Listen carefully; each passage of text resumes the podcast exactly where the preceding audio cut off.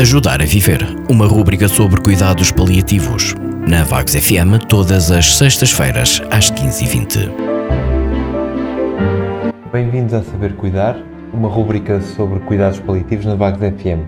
Pretendemos que esta partilha ajude a clarificar conceitos e a filosofia de cuidados paliativos e, desta forma, ajudar mais doentes e famílias a receberem este tipo de cuidados enviem as vossas dúvidas ou sugestões para o e-mail r.sabercuidar.gmail.com O meu nome é Luís Teixeira, sou médico de família e pós-graduado em cuidados paliativos. A família desempenha um papel muito relevante na vida de todos nós e pode ser definida como um, como um sistema que tem um conjunto de elementos, as pessoas, que se encontram ligadas por aquilo que são as suas relações, as relações que têm entre si.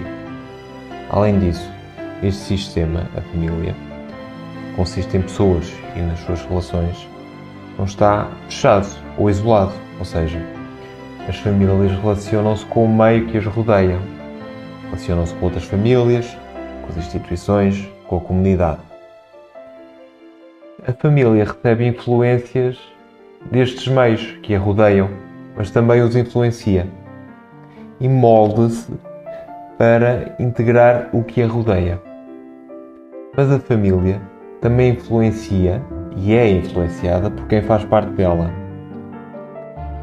A família, seja a sua estrutura, a dinâmica, as relações, atravessa diferentes fases de evolução e acompanha diferentes fases da vida, incluindo também a doença.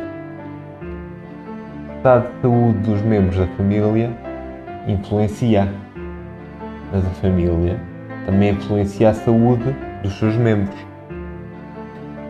Cada família encontra o seu estilo próprio de comunicação, as suas regras, as suas crenças e a forma de conseguir manter estabilidade perante uma situação de crise, por exemplo, uma, separa uma separação, crescimento da família, seja por nascimento, por uma nova união, o diagnóstico ou o agravamento de uma doença, uma perda de rendimentos, um acidente grave, uma morte.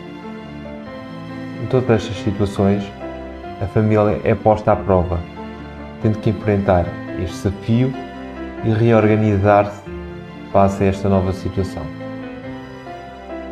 A experiência de uma doença terminal é um acontecimento de vida que requer alguma adaptação individual, mas também uma adaptação da família.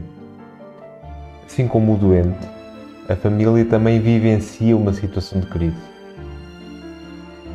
Na reação dos familiares à doença, na sua maioria apresentam resiliência, ou seja, conseguem lidar com os problemas, adaptam-se às mudanças e superam as adversidades. Mas isto pode variar muito. Nem sempre é assim. Podem ocorrer perturbações psicológicas, físicas, sociais e emocionais. O nível de sofrimento emocional pode até ser comparável com o do próprio doente.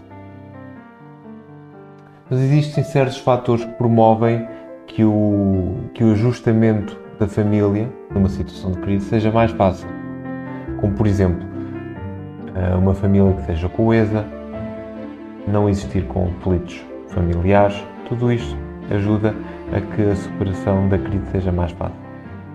Algo que também promove, promove o ajustamento é a possibilidade de as pessoas uh, poderem expressar os seus sentimentos de forma aberta. E com isto, desta forma, entende-se porque é que os cuidados paliativos não são prestados exclusivamente de forma direta ao doente. Quando o objetivo é promover o bem-estar e a qualidade de vida, a atenção tem de ser dirigida ao doente, mas também à sua família. Prestar cuidados paliativos é também ajudar as famílias a lidarem com a doença e acompanhá-las nos processos de luto. Até uma próxima. Enviem as vossas sugestões ou comentários para r sabercuidar.gmail.com